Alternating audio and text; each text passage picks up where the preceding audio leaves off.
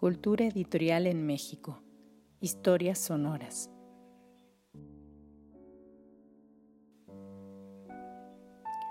Cultura editorial en México. Historias sonoras es un proyecto académico concebido y coordinado por Marina Garone Gravier, investigadora del Instituto de Investigaciones Bibliográficas de la Universidad Nacional Autónoma de México y cuenta con la colaboración y asistencia de Gabriela Silva y Fernanda Sosa en la organización, lectura y edición de contenidos.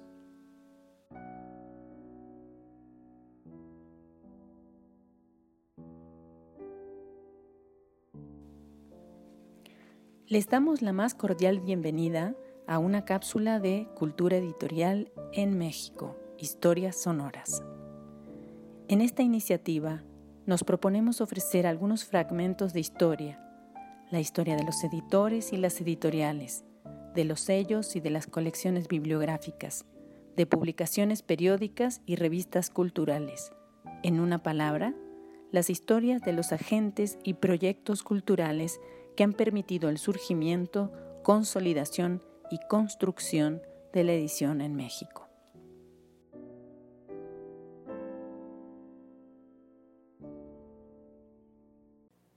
La imprenta y la edición literaria en Aguascalientes en el siglo XIX. Sexta parte. La ausencia de imprentas, de 1840 a 1846. Un solo taller de imprenta subsistió tras el cierre de la imprenta del Águila, de Palo Vicente Alonso de Hinojos, de la cual tenemos muy poca información. Conocemos tres impresos entre los años de 1836 y 1839, de carácter religioso. Existe además la referencia de una imprenta de Diego Pérez de Ortigosa en 1839, sin más información. De la imprenta de Alonso de Hinojos Podemos pensar que podría ser la primera dedicada a impresos religiosos, sin embargo, es difícil afirmarlo, ya que parece más bien una práctica común en esta primera etapa de las imprentas de Aguascalientes, que no tuvieran un único sesgo temático o que representara exclusivamente a un grupo ideológico determinado. No olvidemos que un taller de imprenta era también un negocio, y si era complicado mantener la constancia, siendo fiel a un solo grupo, podría ser doblemente complicado. Incluso, esto pudo haber sido la causa del fracaso de algunas de las imprentas de esta primera etapa, como es el caso de las de Gordoa y de la Sociedad de Amigos Aguascalientes. Sin embargo, parece que se aprendió de las experiencias previas.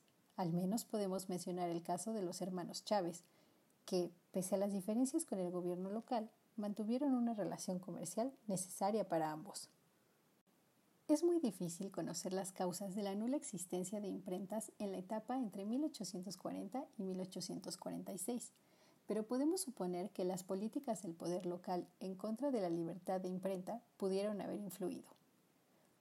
Los primeros intentos locales de regular el uso de la imprenta se dieron entre 1831 y 1834, de los cuales conocemos existieron ya una lista de jurados de imprenta, al menos al tener un órgano rector, podría mantener ciertas políticas aplicables de la libertad de la imprenta, misma que fue protegida con la Constitución de 1824.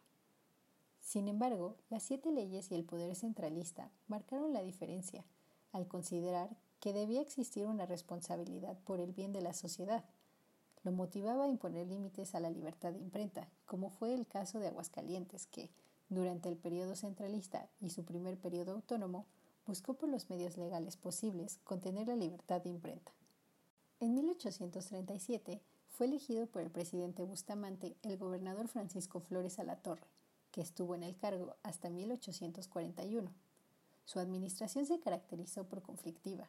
Muchas de las decisiones tomadas por él y por la Asamblea Departamental causaron aún más división de la que ya existía por la lucha nacional que se daba por el federalismo. El aumento de cobros a los locatarios del Parián el incremento de aranceles a los productos locales, como el mezcal y los aguardientes en general, el cobro en especie a los dueños de estancos de tabaco, son solo algunos de los ejemplos de las decisiones que tomó el nuevo gobierno y que provocaron muchas inconformidades. Hacia finales de 1837 circulaban muchos impresos anónimos y sin pie de imprenta en contra del gobierno local y el sistema central. Fue tal la preocupación de la Junta Departamental que a petición del ayuntamiento se puso a discusión la búsqueda de soluciones claras respecto de estas actitudes sediciosas en sesión de la Junta Departamental. La postura más clara fue la de José María López de Nava, quien una vez que defendió la libertad de imprenta manifestó sus límites. En sus palabras, después de exponer los abusos que se cometen con el uso de la libertad que tiene todo mexicano para poder imprimir y circular sus ideas políticas sin previa censura, que todo individuo es dueño de su opinión, sin que autoridad ninguna le pueda poner trabas. Para López de Nava, los límites debían ser defendidos por las autoridades, como su función se los exige, siendo garantes de la paz pública, porque consideraba los impresos que circulaban como alteradores de la paz social, el orden público, disidentes y revolucionarios. Avanzado el discurso, fue incrementando el tono y arremetió contra la imprenta. En sus palabras, ha llegado el abuso de esta franquicia a su mayor colmo, pudiéndose decir que la imprenta la han convertido en su receptáculo inmundo. Hasta aquí López Nava. El discurso, transcrito por el secretario, está incompleto, pero por fortuna se encuentra en otro expediente la propuesta de acción para limitar la circulación de impresos sediciosos e incluye al parecer el discurso completo. No podemos asegurar que el mismo haya sido escrito por López de Nava, pero es tal su parecido que es muy probable, pese a no estar firmado. En ese texto se refieren a los propagadores de los impresos, así como a sus escritores, como algunos genios díscolos perturbadores de la paz, imprimiendo y publicando papeles notoriamente escandalosos y subversivos, como los que se han visto en estos días. Este escrito concluye con la propuesta de reglamento que finalmente se mandó a imprimir a finales de 1837. Estos acontecimientos, sumados a los serios problemas económicos que enfrentaba el gobierno local, limitaron la producción de publicaciones, incluso propios de la Administración. Los impresos que conocemos de gobierno fueron publicados en la imprenta de Aniceto Villagrana en Zacatecas y por Ignacio Cumplido en la Ciudad de México.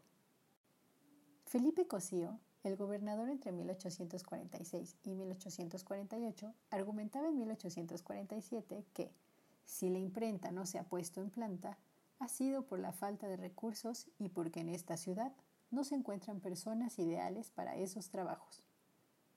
Lo anterior comprueba que no existían impresores en Aguascalientes y que solamente gracias al impulso del gobernador fue posible atraer nuevamente la imprenta a la ciudad. La limitación de la libertad de imprenta los problemas económicos y la falta de impresores capaces generaron esta ausencia de imprentas en Aguascalientes, ya fueran privadas o de gobierno. Finalmente, la limitación de la libertad de imprenta de los talleres privados y las políticas coercitivas del gobierno local provocaron el cierre de las imprentas privadas y la migración de algunos artesanos impresores, lo que afectó el funcionamiento de la misma imprenta de gobierno. Habían pasado 20 años desde que se estableciera la primera imprenta de Aguascalientes, y en esos años observamos una gran dinámica de interacción entre élites, artesanos, gobierno local e impresores. Esta etapa se caracterizó por una gran inestabilidad, deseos de establecer los medios que consideraban fundamentales para el progreso del pueblo, las tensiones por el ejercicio del poder y el reacomodo de grupos sociales, gracias al acceso a medios como la imprenta, que permitieron a nuevos actores acceder a la vida y opinión pública. En conclusión, la imprenta fue un medio de poder, y eso lo entendieron tanto los nuevos inversionistas privados como quienes ejercieron el poder.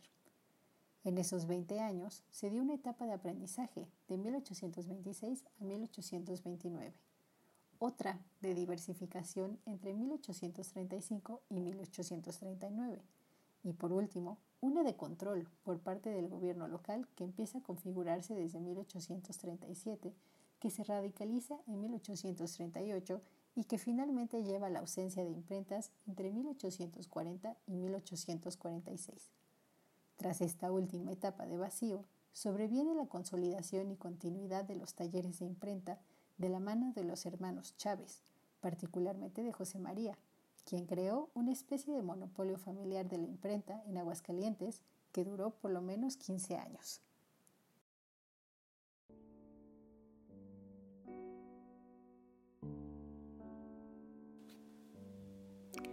Expresamos nuestra gratitud a los investigadores y profesionales del mundo del libro y la edición por la elaboración de los textos de estas cápsulas. También agradecemos a la Secretaría de Cultura de México y a la Fundación para las Letras Mexicanas.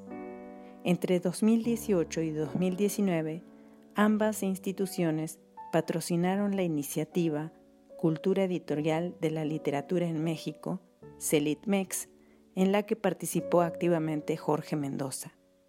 De aquella iniciativa deriva una parte de los contenidos empleados en este nuevo proyecto.